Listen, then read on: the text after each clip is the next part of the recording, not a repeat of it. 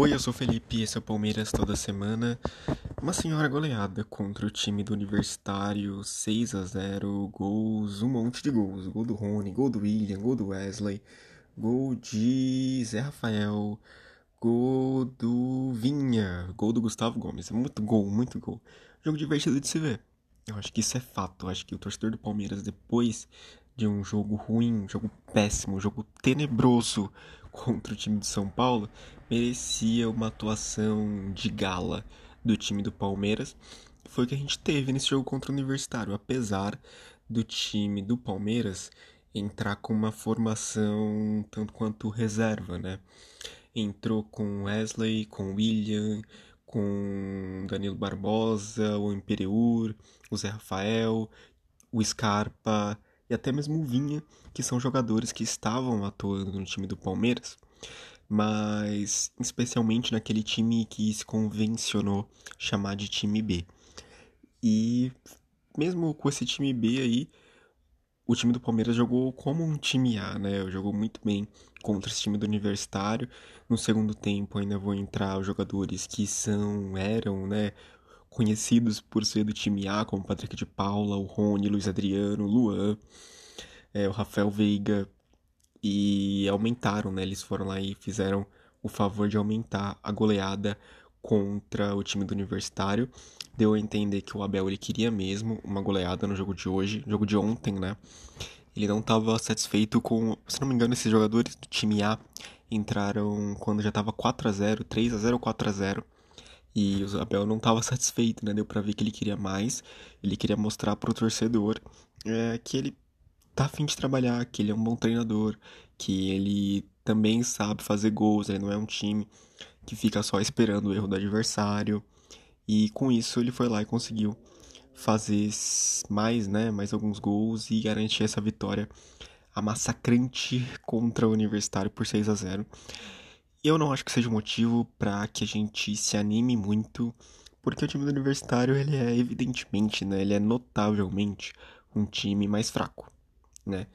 Então, e não é um time do mesmo nível do time do São Paulo, não é o mesmo nível do time do Bragantino, não é o mesmo nível do time do Corinthians até, eu acho. Talvez, talvez no mesmo nível do time do Corinthians.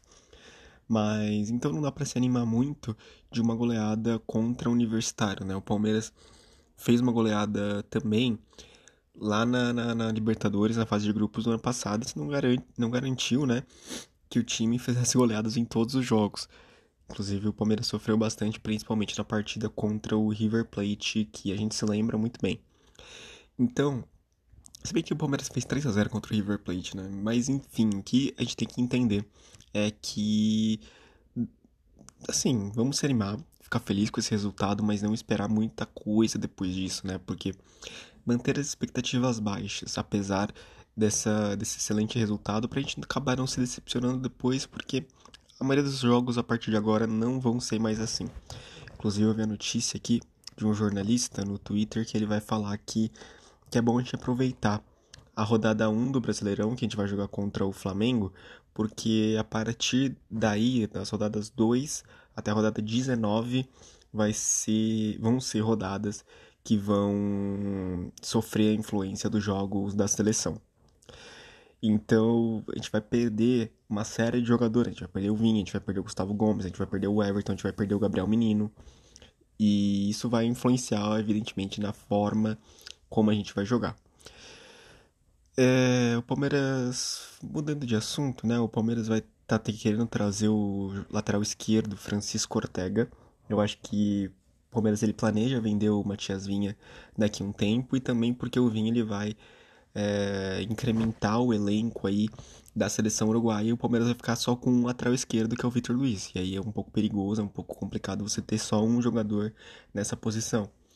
E aí o Palmeiras vai é, querer contratar esse Francisco Ortega, que é um jogador que eu não me lembro a nacionalidade, nacionalidade dele, mas é um jogador novo e é um jogador que provavelmente vai o compra como um investimento para futura venda no futuro, uma futura venda no futuro não, uma futura venda. Ele é o lateral esquerdo do Vélez Sarfield e ele é argentino, 22 anos. Eu acho que é uma boa, uma boa coisa fazer contratações. Não é o jogador a posição que a gente queria, que a gente queria um atacante, mas tá bom por enquanto, né?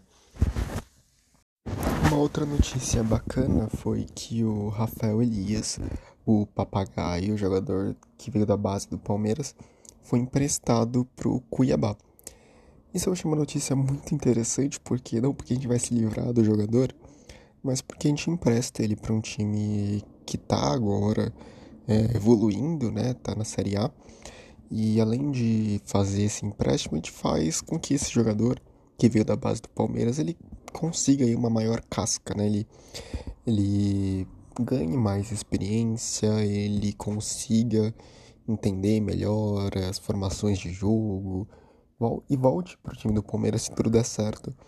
Um jogador muito melhor do que ele é hoje. Então, por mim, pode emprestar em metade desse elenco da base. O Esteves, o Gabriel Silva, o Giovanni. Empresta, empresta e depois, se tudo aí é, correr bem, eles voltam ainda melhores pro elenco. Eu fico feliz com uma notícia dessa. É, eu acho que por hoje é só, não tenho mais nenhuma notícia para comentar. Uma única coisa que eu gosto, uma coisa, uma, única coisa que eu vi é que o Ramires, o volante do que a gente pagava um milhão para ele para nem entrar em campo e quando entrar jogar muito mal, ele falou que não quer se aposentar, o que me surpreendeu. É um jogador aí que quer continuar na ativa, mesmo que mais de um ano aí me parece sem jogar.